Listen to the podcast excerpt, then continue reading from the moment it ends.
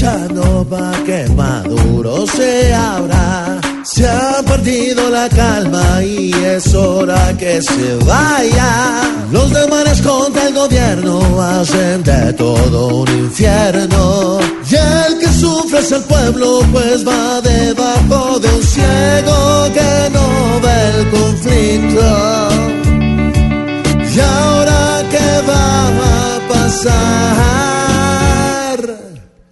¿Será que el pleito va a seguir prendido? Yeah. Y Maduro haciendo ruido, ahora Guaidó ya está confundido, yeah.